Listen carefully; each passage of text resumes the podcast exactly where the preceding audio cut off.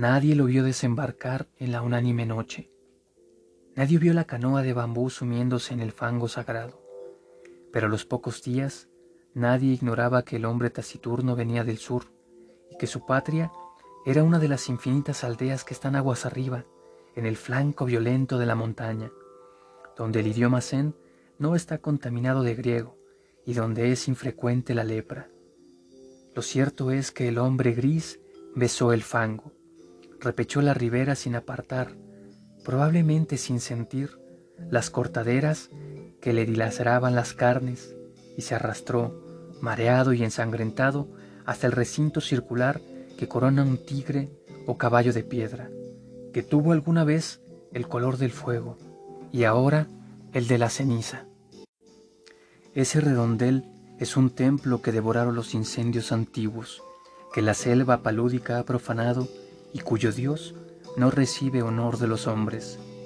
El forastero se tendió bajo el pedestal, lo despertó el sol alto. Comprobó sin asombro que las heridas habían cicatrizado.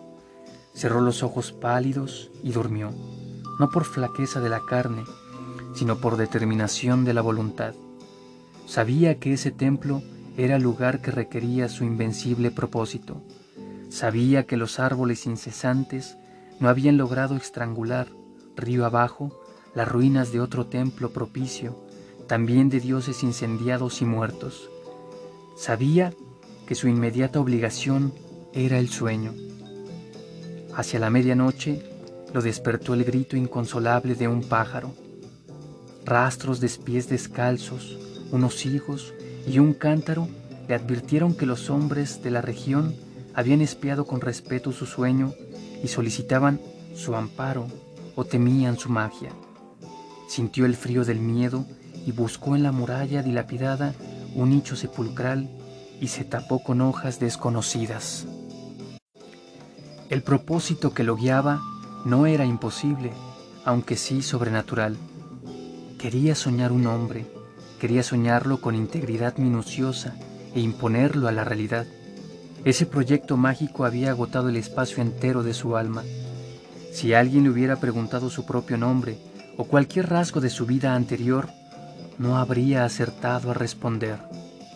Le convenía el templo inhabitado y despedazado, porque era un mínimo de mundo visible.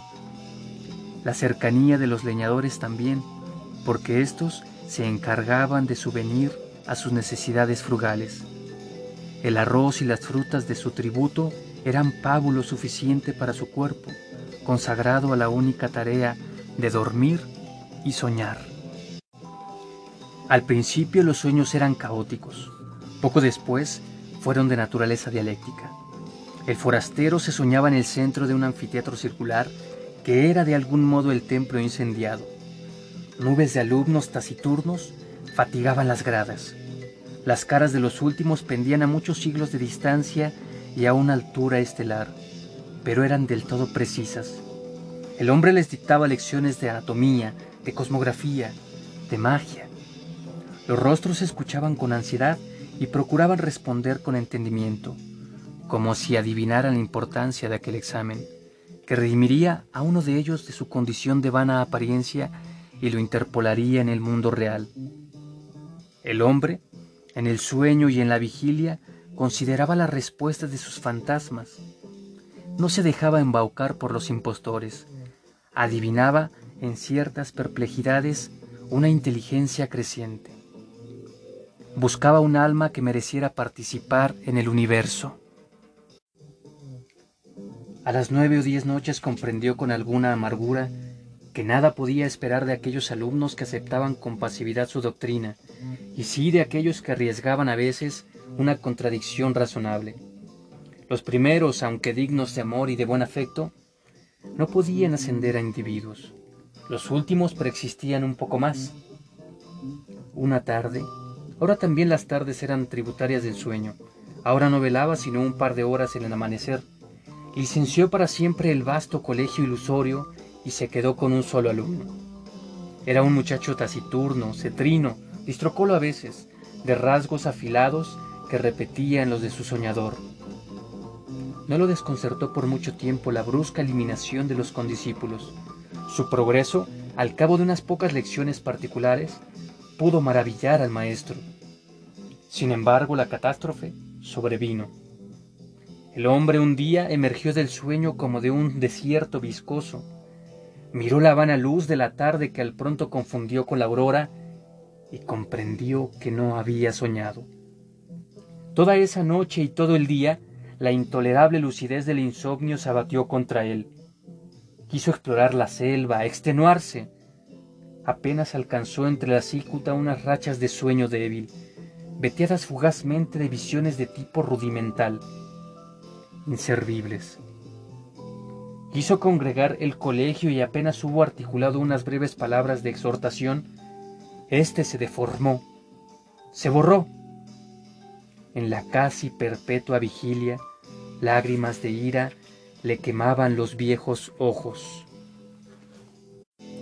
Comprendió que el empeño de modelar la materia incoherente y vertiginosa de que se componen los sueños es el más arduo que puede acometer un varón, aunque penetre todos los enigmas del orden superior y del inferior, mucho más arduo que tejer una cuerda de arena o que amonedar el viento sin cara. Comprendió que un fracaso inicial era inevitable. Juró olvidar la enorme alucinación que lo había desviado al principio y buscó otro método de trabajo. Antes de ejercitarlo, dedicó un mes a la reposición de las fuerzas que había malgastado al delirio. Abandonó toda premeditación de soñar y casi acto continuo logró dormir un trecho razonable del día. Las raras veces que soñó durante ese periodo, no reparó en los sueños. Para reanudar la tarea, esperó que el disco de la luna fuera perfecto. Luego en la tarde se purificó en las aguas del río, adoró los dioses planetarios, pronunció las sílabas lícitas de un hombre poderoso y durmió. Casi inmediatamente soñó con un corazón que latía. Lo soñó activo, caluroso, secreto, del grandor de un puño cerrado, color granate en la penumbra de un cuerpo humano aún sin cara ni sexo.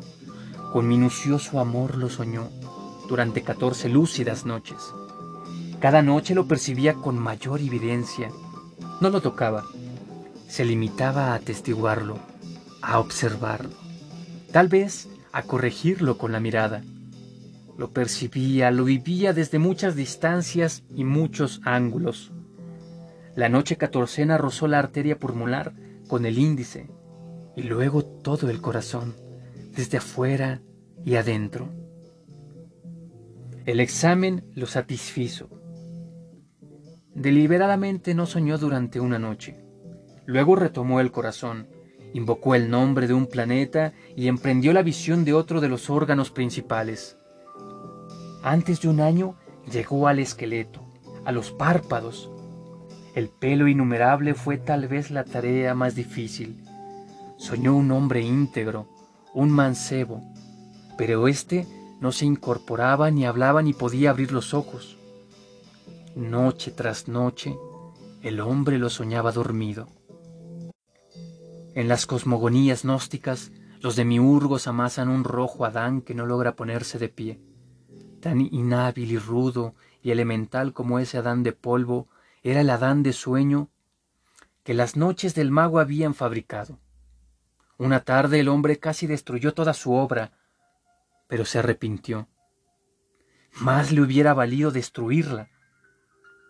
Agotado los votos a los númenes de la tierra y del río, se arrojó a los pies de la figie que tal vez era un tigre y tal vez un potro e imploró su desconocido socorro. Ese crepúsculo soñó con la estatua, la soñó viva, trémula. No era un atroz bastardo de tigre y potro, sino a la vez esas dos criaturas vehementes y también un toro, una rosa, una tempestad.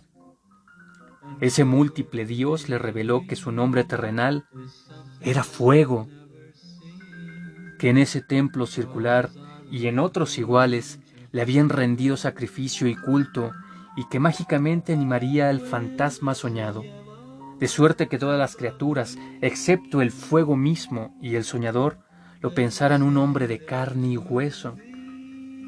Le ordenó que una vez instruido en los ritos, lo enviaría al otro templo despedazado cuyas pirámides persisten aguas abajo para que alguna voz lo glorificara en aquel edificio desierto.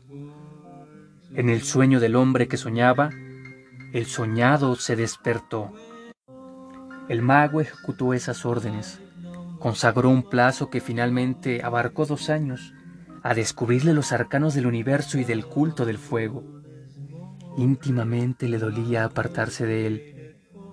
Con el pretexto de la necesidad pedagógica, dilataba cada día las horas dedicadas al sueño. También rehizo el hombro derecho, acaso deficiente. A veces lo inquietaba una imprecisión de que ya todo eso había acontecido. En general sus días eran felices. Al cerrar los ojos pensaba, ahora estaré con mi hijo. O más raramente, el hijo que he engendrado me espera y no existirá si no voy. Gradualmente lo fue acostumbrando a la realidad. Una vez le ordenó que embanderara una cumbre lejana. Al otro día, flamaba la bandera en la cumbre. Ensayó otros experimentos análogos cada vez más audaces. Comprendió con cierta amargura que su hijo estaba listo para nacer y tal vez impaciente. Esa noche lo besó por primera vez y lo envió al otro templo cuyos despojos blanqueaban río abajo, a muchas leguas de inextricable selva y de ciénaga.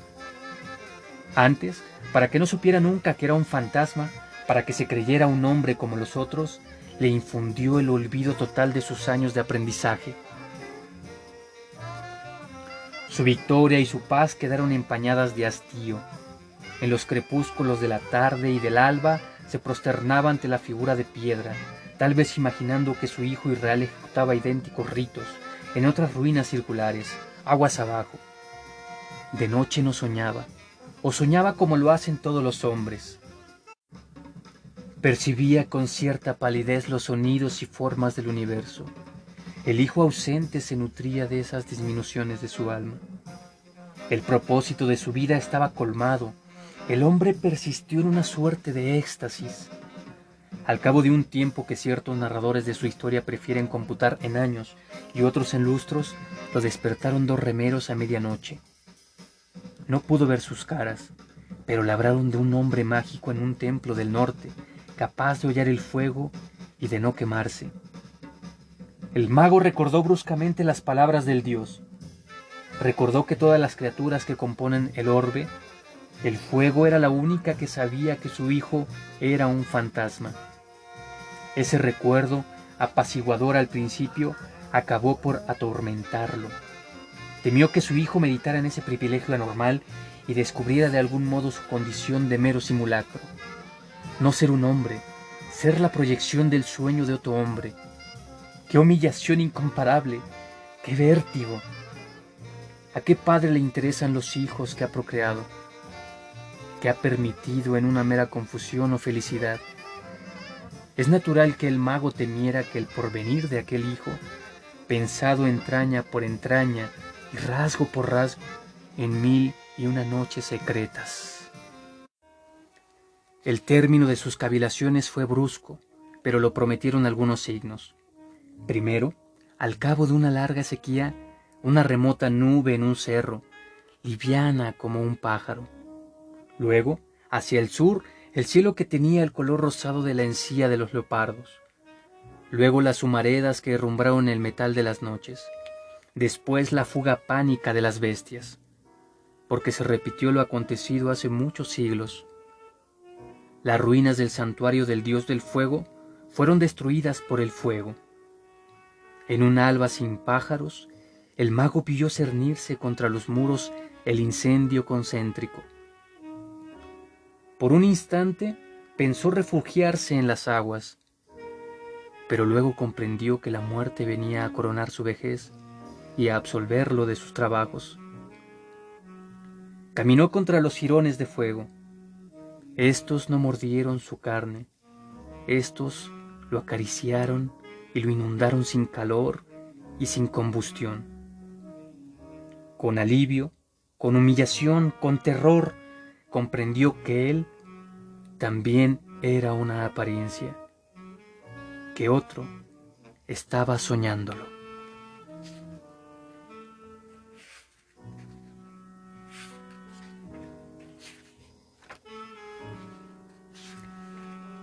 Las ruinas circulares de Jorge Luis Borges, extraído de su libro Ficciones.